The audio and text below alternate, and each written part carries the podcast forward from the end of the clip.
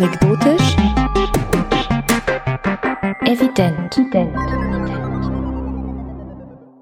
Willkommen zu einer neuen Folge vom Nachschlag von Anekdotisch Evident. Diesmal zum Thema Wohnen. Und wie immer gucken wir, was das Thema vielleicht, weiß nicht, was letztes Mal noch liegen geblieben war, was wir nicht besprochen hatten, aber vorbereitet war und natürlich auch, was zwischenzeitlich noch mit uns in Bezug auf dieses Thema passiert ist. Alex, gibt's da noch irgendwas bei dir? Also bei mir gibt es vor allem eine große Freude über die rege Teilnahme und Resonanz auf, auf meine Frage, die ich am Ende der Sendung gestellt habe. Und zwar war das die philosophische Frage, möchtest du lieber in einem schönen Haus wohnen und auf ein hässliches schauen oder lieber in einem hässlichen Haus wohnen und auf ein schönes Haus schauen? Und da haben sehr viele Leute auch geantwortet. Die allermeisten haben geschrieben, sie möchten lieber auf ein schönes Haus schauen, weil sie ich, also ich habe das so verstanden, dass sie eher so auf der Seite der inneren Werte sind. Also es kommt nicht so drauf an, was die anderen über einen denken, sondern wie man sich selber fühlt. Und man fühlt sich natürlich besser, wenn man einen schönen, eine schöne Aussicht hat, als wenn man eine hässliche Aussicht mhm. hat. Und äh, vor ein paar Tagen kam eine Antwort, die hat mich ja ohne Ende amüsiert. Das fand ich richtig schön. Ich lese sie mal vor. Selbstverständlich möchte ich im schönsten aller Häuser leben und hinabschauen auf die windschiefen Hütten des benachbarten Pöbels. Auf diese Weise habe ich alles, was ich brauche, den Status und die Anerkennung, den mir mein wunderschönes Anwesen bringt, sowie ein beständiges Thema, über das ich mir permanent über das ich mich permanent beschweren kann. Ich könnte tagtäglich in meinem Wintergarten sitzen und immer neue Details bemerken an der abscheulichen Behausung meiner Nachbarn. Und das war nicht so was von köstlich. Ich kenne tatsächlich Leute, die so denken. Also für die Wohnen ein so großes Statusding sind, die könnten im letzten Slum wohnen. Das wäre einfach das Wichtigste, dass alle immer sehen, wie viel sie haben, geil sie ihren Vorgarten machen und so weiter und so fort. Ja, und ich selber. Ich wollte gerade sagen, selber, das wollen wir jetzt natürlich alle wissen. ja. Ich kann diese Frage nicht so ganz beantworten. Ich bin jetzt gerade in der Situation, dass ich in einem sehr schönen Haus lebe und auf ein hässliches schaue. Mhm was mich nicht besonders amüsiert. Gleichzeitig bin ich tatsächlich sehr froh, dass das Haus auch innen drin ganz schön mhm. ist und äh, dass ich mich hier wohlfühle. Aus meiner Vergangenheit kenne ich die Situation, dass ich in einem hässlichen Haus lebe und auf ein hässliches Haus schaue und wenn ich ein bisschen nach rechts schaue, sehe ich schöne Häuser. Oh. Und das war, das war immer ein bisschen deprimierend. Einerseits war es cool, auf das Hässliche zu schauen, was genauso aussah wie mein mhm. Haus, also Mehrfamilienhaus. Ich konnte, ich habe mir irgendwie immer vorgestellt, dass da so Feuertreppen von Etage, vom Fenster zu Fenster führen und dann konnte ich mich fühlen wie so die coolen Jugendlichen in in der Bronx. Weißt, das war so meine Fantasie, so Musikvideo-mäßig fand ich das irgendwie gut. Gleichzeitig hatte ich immer ein, ein schmerzendes Gefühl, wenn ich ein bisschen auf, zur Seite blickte auf die hübschen Reihenhäuser, wo ich genau wusste, die Leute haben da einen Partykeller und die wohnen da ganz schön mit, mit Bildern und Blumen und die haben einen Garten mit Hollywood-Schaukel. Mhm. Und Mittlerweile, was, was ich denke, ist, ich finde es enorm wichtig, dass man sich ein Idealbild erhält oder etwas, was man noch nicht hat, zu dem man hinstreben kann. Mhm. Und ich glaube, tendenziell ist es so, dass wenn ich auf ein hässliches Haus schaue, dass ich immer meinen potenziellen Abstieg, sozialen Abstieg vor Augen habe und dass meine Angst steigert. wenn ich hingegen auf ein schöneres Haus schaue, dass ich dann immer etwas habe, wohin ich streben kann. Dass ich mir denke, oh, irgendwann will ich dieses Haus haben. Denn sobald du dieses Haus hast, guckst du ja doch wieder auf, auf die noch besseren und bist unzufrieden damit. Mhm. Also meine, meine momentane gefühlsmäßige Meinung ist die, ich schaue lieber auf ein Haus, das schöner ist als meins, mhm. weil ich dann etwas habe, woran mein Auge sich erfreuen kann. Wie ist das denn bei dir? Ja, das ist so lustig. Ähm, also es ist schon bei Menschen so, dass mich Äußerlichkeiten erstaunlich wenig interessieren. Das habe ich schon als Kind gemerkt und später auch als Erwachsene, dass zum Beispiel, wenn Leute etwas an ihrem Äußeren geändert haben, sei es, dass sie abgenommen haben oder die schönste Geschichte ist, als mein Vater, der hatte immer einen Schnurrbart. Also meine gesamte Kindheit über hatte der einen Schnurrbart und den hat er sich irgendwann abgeschnitten, also abrasiert. Und ähm, ich musste von meinem damaligen Freund darauf aufmerksam gemacht werden, dass mein Vater seinen Schnurrbart rasiert hat. Immer so, ja, dein Vater hat ja seinen Schnurrbart rasiert und ich so, echt? Und dann frage ich meinen Vater, sag mal, hast du, du hast ja deinen Schnurrbart rasiert und er so, ja, schon vor vier Wochen. Das heißt, ich habe mit meinem Vater zusammengelebt, ähm, den ich auch wirklich jeden Tag gesehen. Es ist jetzt nicht so, dass wir uns vier Wochen nicht gesehen hätten oder so, sondern äh, ich, ich bemerke Äußerlichkeiten nicht. Und so geht's mir nicht nur mit Menschen, sondern so geht's mir mit fast allem. Also worauf ich schaue, wenn ich irgendwo wohne, ist mir Schnurz, Piep, egal. Ähm, mhm. Es ist mir auch relativ egal, wie das, wo, wo ich drin wohne, aussieht. Das war sicherlich, als ich Kind war, noch ein bisschen anders, kann ich mir vorstellen. Also ich versuchte mich zu erinnern, also, aber ich glaube, ich überinterpretiere da jetzt auch, aber vielleicht war es so in der Kindheit, Jugend nicht ganz unwichtig, wenn man Freunde mit nach Hause gebracht hat. Was ist sozusagen ja. deren erster Eindruck? Aber das ist ganz stark dieses, was die Leute sagen. Und auch das ist mir inzwischen total egal. Jetzt wohne ich aber in einem total schönen Wohnquartier ne, oder Wohn, einer Wohnanlage, genau, das ist das Wort, was ich gesucht mhm. habe. Und die ist deswegen total schön und sagen auch echt alle, die hier ankommen, so, so, wow, wie du wohnst, wow, ähm, weil es einen großen Hof gibt. Der Garten, der in diesem Hof ist, ist mit Rosen äh, bepflanzt, die toll riechen.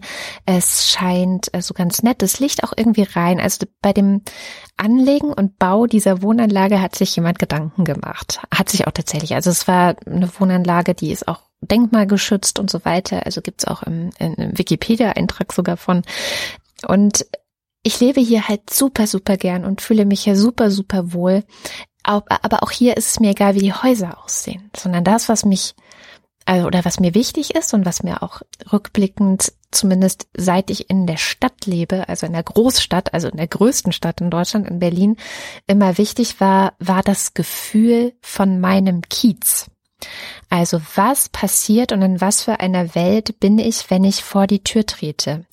Ähm, was für Menschen sind da? Was für Cafés, Läden, Restaurants und so weiter sind da? Das war was, was mich immer schon ja, was mir immer schon sehr, sehr wichtig war. Ich habe zum Beispiel am Anfang, als ich hergezogen bin, in so einer etwas räudigeren Gegend, also Prenzlauer Berg zwar, aber ziemlich räudige ähm, Seitengegend von Prenzlauer Berg gewohnt und da, da fand ich es auch okay, aber es hat sich nie so angefühlt wie, hey, zu Hause. Danach sind wir nach Pankow gezogen, was damals auch noch, also das hat jetzt inzwischen auch die Gentrifizierung so ein bisschen mit durchgemacht, aber damals war es noch sehr ja, so, so vernachlässigt und da haben auch kaum Leute gewohnt wie ich und es war sehr weit draußen, man hat also auch nicht so viel Besuch bekommen. Und das waren alles Dinge, die mich dann deprimiert haben und die für mich eben wichtig sind bei wo wohne ich und gar nicht so sehr, wie sieht es aus, worin ich wohne oder wie sieht es aus, worin die anderen um mich herum wohnen, sondern ähm, sind da Bäume? Zwitschern die Vögel, wenn man auf die Straße tritt? Ähm, ist es sehr laut? Also gibt es Autolärm oder nicht? Sind die Menschen, denen ich auf der Straße, wenn ich gerade zum Bäcker gehe oder so begegne, irgendwie, sind die nett? Oder sehen die wenigstens nett aus? Also solche Sachen. Ich brauche so ein Wohlfühlgefühl in meinem Kiez. So, das brauche ich. Und der Rest ist mir tatsächlich total egal. Also es kommt mir tatsächlich viel mehr auf die Menschen und die Natur um mich an, äh, um mich rum an, als das, wo ich selber drin lebe. Und das beste mhm. Beispiel dafür, dass mir das so ein bisschen egal ist, war, als ich wirklich mal in einem Bauwagen gelebt habe. Zwar nicht sehr lange. Was? Ja.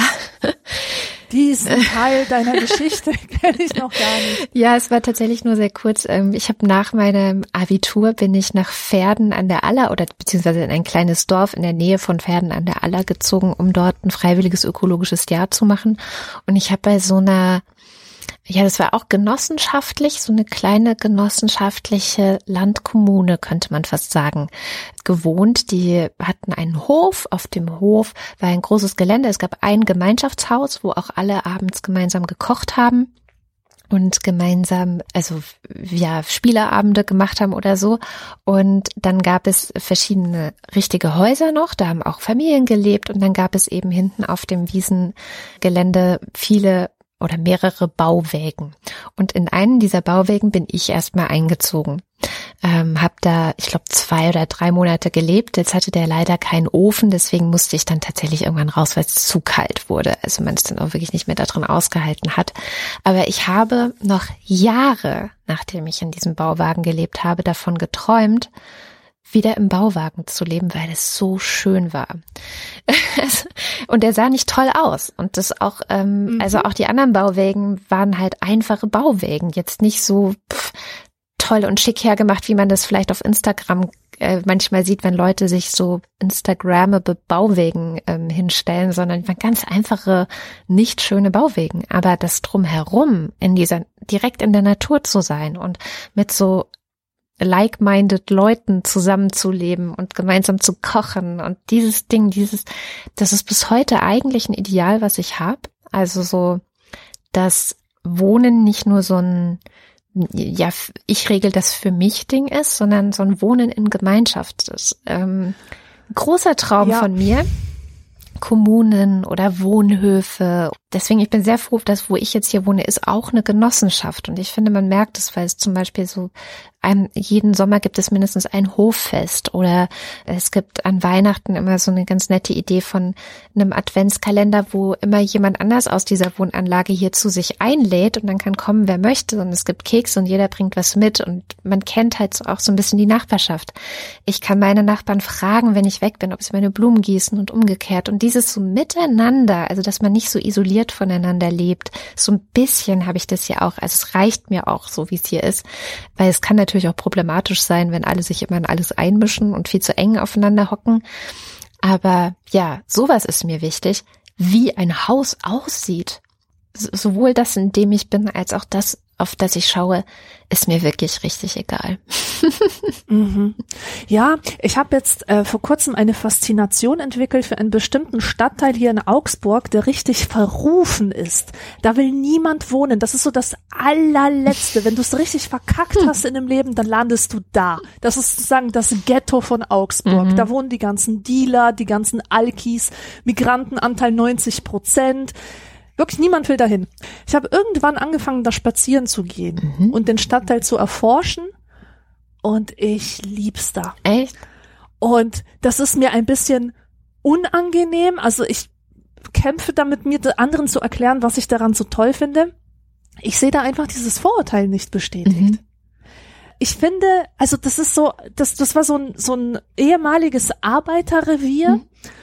Und die Häuser sind dort alt, die kommen aus einer Zeit, wo noch schön gebaut mhm. wurde.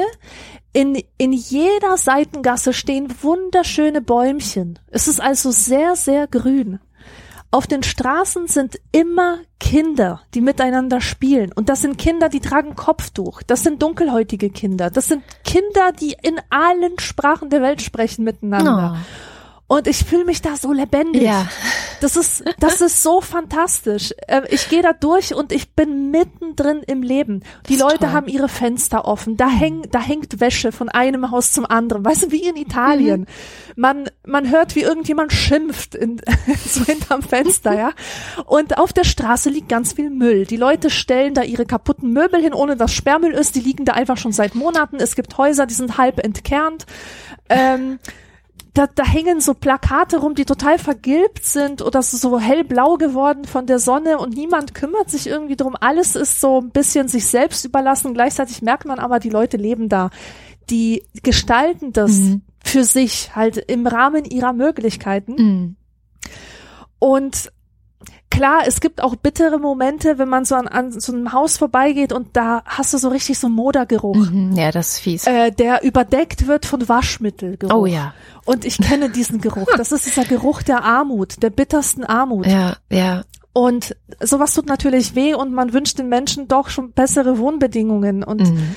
und und leidet mit ihnen mit und wünscht sich, dass sie irgendwie in menschenwürdigeren ähm, Wohnungen leben, wo es halt diesen Geruch nicht hat, weil das, wirkt ja auch auf die Psyche, darauf und auf die Gesundheit, wie man ja. so auf die Gesundheit natürlich.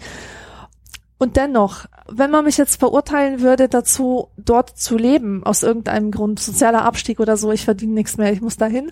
Ich glaube, so ganz unglücklich wäre ich nicht, weil dich das da auch, ich vergleiche das auch mit so super teuren Eigentumswohnungen in neuen Baugebieten, wo einfach null Seele ist. Mhm. Da ist nichts, da ist der absolute Tod. Die Menschen gucken nicht einander an, die wohnen da in diesen komischen Bunkern mit, mit einer ausgefeilten Sicher Sicherheitsanlage und wenn ich mich für eins von den beiden entscheiden müsste, ich würde das Problemviertel nehmen, jederzeit. Ja und nein. Also ja, erst ähm, der entscheidende Faktor, den du, glaube ich, genannt hast, ist das Leben, das man da spürt. Und das ja. ist was, was ich ja auch an Berlin sehr schätze. Also ich, ich mag wirklich an dieser Stadt, dass ich kann egal wann ich nach Hause komme, ähm, es wird immer Leben auf der Straße sein. Und das ist ein Zustand, der mir, ich weiß auch nicht, der mir innere Ruhe gibt. Auch wenn es äh, paradox klingt, dass ich innere Ruhe kriege, wenn draußen viel los ist. Aber ich habe mal zusammen mit einem Freund ein ähnliches Experiment gemacht wie du und bin mit ihm zusammen an einem Sonntag an einem schönen Sonntag, es war tatsächlich der erste Frühlingssonntag, der schön war, so dass man draußen in den Cafés sitzen konnte. So. Also das musst du dir vorstellen, hier im Friedrichshain, wo ich lebe, alle Cafés proppenvoll, weil die Leute so, yeah, endlich kann man wieder draußen sitzen und überall waren Menschen und wir laufen zum Bahnhof und fahren raus nach Marzahn steigen mhm. dort aus der S-Bahn aus und sind wirklich einfach sehr offen dahin gefahren. Wir wollen mal gucken, wie es ist. Er kam auch von dort, also er hat als Kind zeitlang dort gelebt. Das war ja in äh, zu DDR-Zeiten ein Privileg dort wohnen zu dürfen. Man musste sich das erarbeiten. Sein Vater hat mehrere Jahre daran mitgearbeitet, irgendeine U-Bahn hier in Berlin auszubuddeln, ähm, um sich das Privileg zu erarbeiten, nach Marzahn zu dürfen. Was einfach daran lag, dass die ganzen Altbauten in der Innenstadt, die ja heute das sind, wo jeder leben will, die waren komplett heruntergekommen. Es gab kein Geld, die zu sanieren und deswegen wollte keiner da drin leben. In den Platten lebten sozusagen die besseren Menschen, also die, die ähm, privilegierteren Menschen. Und er hatte es also geschafft, mit seiner Familie da zu leben. Die sind dann aber auch irgendwann wieder weggezogen. Und das Krasse war, wir kamen da an und das Gegenteil von diesem lebendigen, überall sind Menschen, alle freuen sich, dass man endlich wieder raus kann, war der Fall. Also es gab zwar sehr mhm. viele Grünflächen, es gab auch kleinere Cafés, aber an diesem sonnigen ersten Frühlingssonntag, wo es endlich mal wieder ein bisschen warm war nach einem langen, langen, langen Winter, war kaum jemand in Marzahn irgendwie draußen. Also es waren nur sehr hm. vereinzelt Leute. Ähm, man hat gesehen, dass manchen Fenstern liefen vielleicht Fernseher und Leute guckten von ihren Balkonen, aber auf den Grünflächen, die es da gab, auf den Spielplätzen waren keine Kinder. Unvorstellbar für diesen Tag in Berlin. Und ja. ähm, in den Cafés saß dann vielleicht mal eine Oma und hat einen Kaffee getrunken und einen Kuchen gegessen. Und warum? Warum war das so? Gab es eine Erklärung? Ich habe da keine Erklärung für. Also da leben ja Leute und zwar nicht wenig. Es sind einfach wirklich also sehr viele Leute, die auf ähm, jetzt rein flächenmäßig natürlich wenig Raum, weil es ja sehr in die Höhe geht, leben und auch eigentlich alle Alter und es gibt Schulen dort, also müssen, also da sind auch Kinder und Jugendliche theoretisch auch. Ich weiß nicht, warum niemand draußen war. Wahrscheinlich ist dieses draußen, nee, nee, ich würde jetzt spekulieren. Ich habe keine Erklärung, aber ich habe mich wirklich, es war bedrückend. Ich habe fast so so ein, so ein Gefühl von Depression gespürt, also nicht meine eigene, sondern das wie als läge das so in der Luft. Es war ganz, ganz, ganz komisch. Also wirklich erschütternd auch ein Stück weit. Und dann sind wir noch ein bisschen weitergelaufen und es gab, war wirklich der Klassiker. Es gab eine riesengroße sechsspurige Straße, die diese Wohngegend dann getrennt hat von, auf der anderen Seite war dann, war dann halt das Villenviertel. Und auch da, wie du es gerade beschrieben hast, war kein Mensch wirklich auf der Straße. Also da waren alle voneinander abgeschottet mit großen Zäunen. Und jeder hat halt seins gemacht, saß vielleicht in seinem Garten oder ähm, äh, man konnte aber nicht reinschauen in die, äh, die Gärten oder so, sondern es war auch irgendwie sehr ausgestorben, so gefühlt. Mhm. Und dann sind wir noch ein bisschen weiter gelaufen und kamen äh, in ein, das heißt Marzahndorf, was tatsächlich wie ein kleines mittelalterliches Dorf mittendrin ist. Also erst diese Nein. Plattenbauten, dann dieses Villenviertel und auf einmal so ein kleines Dorf mit einer kleinen Dorfkirche und so kleinen Häusern, wie so in so Echt? Ostdörfern. Also, so authentisch? Ja, ja. Authentisch, wirklich? Ja. Das gibt's ja gar nicht. Und da kamen wir dann hin und da war dann endlich mal Leben. Da waren Leute auf der Straße, da gab es ein, ähm, ein Café, da waren Menschen, da gab es ein Restaurant und da konnte man, hatte ich dann endlich das Gefühl wieder unter Menschen zu sein. Und da war dann mhm. auch dieses Bedrückende endlich wieder weg, was ich sowohl in dem Villenviertel als auch in diesem Plattenbauviertel hatte. Das fand ich sehr, sehr krass. Ja. War ein krasser Tag. ja, und ansonsten, ja, ähm, bei mir ist tatsächlich aus der letzten Sendung nochmal dieses Wohnen politisch, also sozialpolitische Dimension von Wohnen so ein bisschen auf der Strecke geblieben. Also ich empfehle da jetzt einfach zum Lesen die APUZ, also aus Politik und Zeitgeschichte von 2014 zum Thema Wohnen, wo nochmal sehr gut zusammengefasst wird, dass Wohnen, also gerade so in der Nachkriegszeit, ja, wenn man so guckt, was, was hat die Politik unter Adenauer zum Beispiel, was, was war so deren Prämisse in Sachen Wohnungspolitik? Und es war ganz klar ausgerichtet auf, wir wollen keinen Aufruhr in der Bevölkerung. Wir wollen die Leute sozusagen beruhigen. Es soll alles gut sein. Daraus resultierte ja auch diese ganze Sozialpolitik, die dann angestoßen wurde, also Sicherheit bieten ähm, für die Menschen. Und das betraf auch die Wohnungspolitik. Deswegen war das Wohnen viel, viel mehr darauf zugeschnitten, ähm, ja, auf die Bedürfnisse der Menschen tatsächlich. Mhm. Es wurde auch viel mehr gefördert, dass Leute es schaffen, ihr Eigenheim zu kriegen. Wir hatten es schon in der letzten Sendung zum Wohnen, dass das ja unsere Eltern und vielleicht auch Großeltern, für die war das ja immer wichtig, das eigene Haus zu haben zum Beispiel. Irgendwann zumindest, also darauf hinzuarbeiten. Und tatsächlich ja. war das von der Politik auch so gesteuert, dass du das schaffen kannst, dass du es schaffen können sollst, mhm. in der Regel. Und zwar nicht nur, wenn du sehr reich bist, sondern wirklich auch die Mittelschicht soll das schaffen.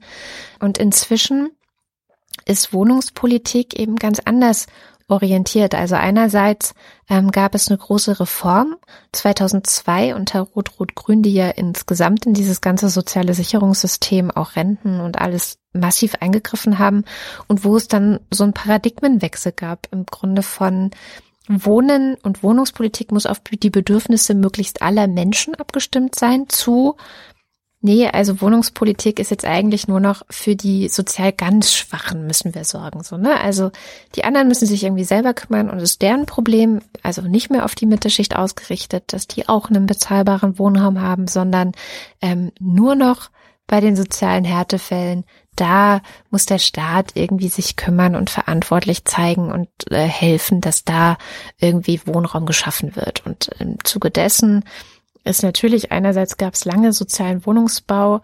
Die Wohnungen, die darunter gefallen sind, die meine übrigens auch, in der ich gerade sitze, die fiel da auch mal drunter. Und das endete aber 2019. Also 2019 lief das aus und es ist jetzt eben keine soziale Wohnung mehr, sondern eine ganz mhm. normale Wohnung. Gut, genossenschaftlich, dadurch immer noch nicht so teuer, aber trotzdem. Und so, genau wie diese Wohnung hier ist, allein in Berlin sind wahnsinnig viele Wohnungen da rausgefallen aus dieser ja, ähm, du kriegst diese Wohnung, wenn du einen Wohnberechtigungsschein hast, also sozial bedürftig bist und sind jetzt ganz normale Wohnungen in Anführungszeichen und es sind aber weniger Wohnungen dazugekommen, die wie Sozialwohnungen sind.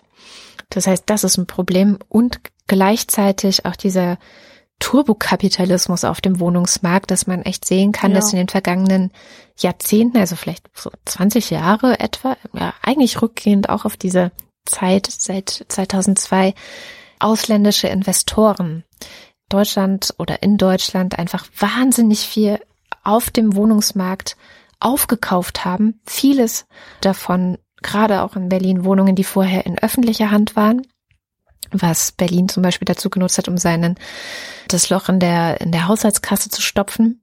Und das ist ein riesiges Problem, weil natürlich dadurch, dass das jetzt ein Investment ist und nicht mehr primär dazu gedacht, dass ja, jemand soll ein Dach über dem Kopf haben. Dadurch verschieben sich natürlich die, ja, diese Prämissen, unter denen zum Beispiel vermietet wird oder unter denen ähm, auf dem Wohnungsmarkt dann Preise auch verhandelt werden. Und das ist echt ein riesiges Problem, die APUTs oder die Autoren in dieser APUTs haben verschiedene Vorschläge, die sie machen, wie man das wieder zurückholen kann. Aber es bleibt eigentlich immer dabei, dass man ein, ja, dass man da wieder hin muss, dass das Wohnen und die Wohnungspolitik wieder an den Bedürfnissen des Menschen orientiert ist und nicht nur so fokussiert ist auf, ja, ja, also wenn man gar kein Geld hat und von Hartz IV abhängig ist, dann müssen wir uns natürlich darum kümmern, aber sonst nicht. Ne? Ja, ja, aber da haben wir echt in den letzten 20 Jahren natürlich irre viel kaputt gemacht. Und auch dadurch, dass jetzt alle möglichen Menschen in Städte drängen, was ich auch verstehen kann, weil ich neulich wieder mal auf dem Land war und allein die Internetsituation einfach eine Zumutung ist. Also es, ich könnte ja. da gar nicht leben, weil ich könnte da gar nicht arbeiten. Und das ist natürlich, ja, ein großes Problem. Also ich frage mich, und das ist jetzt aber auch eine offene Frage, ob wir irgendwann wieder dahin kommen, dass auch das Dorf wieder zu einem Ort wird, an dem man gerne wohnt, als jemand, der eigentlich sich bewusst für die Stadt entschieden hat, aus den verschiedensten Gründen. Ja, das muss passieren. Das ist die einzige Chance, ja. die das Dorf oder das ländliche Umfeld hat, um zu überleben. Ja. Ja, ich denke auch, aber da muss es eben auch für uns äh, Menschen, die jetzt in der Stadt leben, aus Gründen, vieles davon in der ersten Sendung schon besprochen, müsste es ja erst einmal attraktiv für uns werden, ne? Also. Ja, genau. Allerdings etwas, was ich immer wieder mit Erstaunen festgestellt habe, ist, wie viel, wie viel besser die Kultur auf dem Lande ist als in der Stadt. Ja. Äh, vielleicht kann man das jetzt so pauschal nur sagen, wenn man aus einer Kleinstadt wie ich kommt, also aus Augsburg. Das ist ja, hier ist ja, hier steppt ja nicht so der Bär wie in München oder Berlin natürlich. Aber bis jetzt war es so, dass ich zum Beispiel Lesungen hatte ähm, auf dem Lande mhm. Und so wie die das organisiert haben, so wie die das aufgezogen haben, die Menge an Leuten, die gekommen ist, das, das war einfach fantastisch. Da habe ich mir gedacht, warum kriegen die das in der Stadt nicht so hin? Ja. Das ist so, weißt du, es, die haben wenig Kultur, aber wenn sie Kultur haben, dann machen sie es richtig. Und ja. dann ist auch das ganze Dorf da. Einmal, weil das etwas Rares ist, weil das eben nicht jeden Tag da ist. Ja, genau. Und weil sie sich auch, also es, es, es gab mal Konrad Lorenz hat es mal aufgeschrieben, dass Menschen, die in der Stadt wohnen, wenn es klingelt, anders reagieren als Menschen, die auf dem Dorf wohnen, wenn es klingelt. Also das äh, Stadtmenschen ist nur eine Theorie von ihm. Ich weiß gar nicht, ob das so stimmt. Aber es ist vielleicht einfach so als Gedanke, als als vielleicht auch Metapher. Wenn man in der Stadt wohnt und es klingelt, dann ist man genervt. So, und denkt sich, ja. wer ist das jetzt? Was will der von mir? Vielleicht geht man nicht mehr hin und tut so, als wäre man nicht da. Während auf dem Dorf, wenn es klingelt, freut man sich, dass endlich mal jemand ja, zu genau. Besuch kommt und macht die und Tür auf. Kuchen aus dem aus der genau, und, und kann ich den Tee anbieten. Ähm, ja, und das genau. ist wahrscheinlich der Effekt, den du hast, wenn du auf dem Dorf eine Lesung hast, dass die Leute sich halt total freuen. Ja. Ja. Naja, ja, also das wäre tatsächlich so meine offene Frage an die Zukunft. Schaffen wir es, dass das Dorf auch wieder ein lebenswerter Ort werden kann? Ich würde es mir wünschen. Ach, das wäre wunderbar. Ja. Mhm. Und das wäre vielleicht auch mal eine politische, ein politisches Ziel, dass man das schafft. Ja gut, also ich habe nichts. Ich habe nur noch eine Erinnerung aufgeschrieben. Ich finde es einfach total faszinierend, dass Menschen, egal wo sie sind, egal wie wenig sie haben, egal wie viel Raum sie zur Verfügung haben, immer es schaffen, ein Zuhause zu kreieren. Mhm. Mit irgendwas. Ich habe mich dran erinnert, dass ich ja 2001 in Amerika war, äh, in diesem Summercamp gearbeitet habe, habe ich auch, glaube ich, mehrfach schon erzählt, ihren anekdotisch evident. Mhm. Und ich habe ich hab da halt in so einer Hütte gewohnt mit Bankbeds, also mit diesen Stockbetten äh, und da gab es halt nicht viel Privatsphäre. Mhm. Aber ich habe letztens ein Foto gefunden von meinem Bett das war unten und ich habe mir da richtig eine kleine Wohnung eingerichtet. Ich habe Bilder aufgehangen an der Wand. Ja.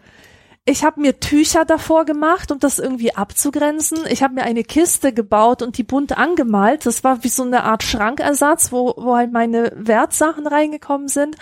Und ich habe wirklich alles mir zur Verfügung Stehende getan, um so etwas wie ein Zuhause zu mhm. haben. Und dann fiel mir ein, dass ich mal auf der Dokumenta war ich weiß nicht, wann die letzte war, vor zwei, drei Jahren in Kassel. Und da war auch so ein Ausstellungsstück, das war so ein, so ein Betonrohr von einem Künstler mit Fluchthintergrund und der hat danach gestellt, wie er auf der Flucht sozusagen sich auch immer ein Zuhause geschaffen hat auf kleinstem Raum. Ja. Das war auch ganz faszinierend. Oh. Also das ist einfach etwas, das wir Menschen tun, das wir brauchen und das anscheinend so sehr zum Menschsein dazugehört, dass man selbst unter den ärmsten und und äh, un, ähm, unwirtlichsten äh, Bedingungen das versucht zu erschaffen. Sich ein Zuhause zu schaffen. Wunderbar. Dann würde ich sagen, vielen Dank, dass ihr zugehört habt und schreibt uns natürlich weiterhin gerne Kommentare. Wir sind sehr glücklich, dass ihr inzwischen wieder mehr Kommentare schreibt als äh, noch ja, vor ein paar Sendungen. und ja, bis zum nächsten Mal. Bis dann. Tschüss.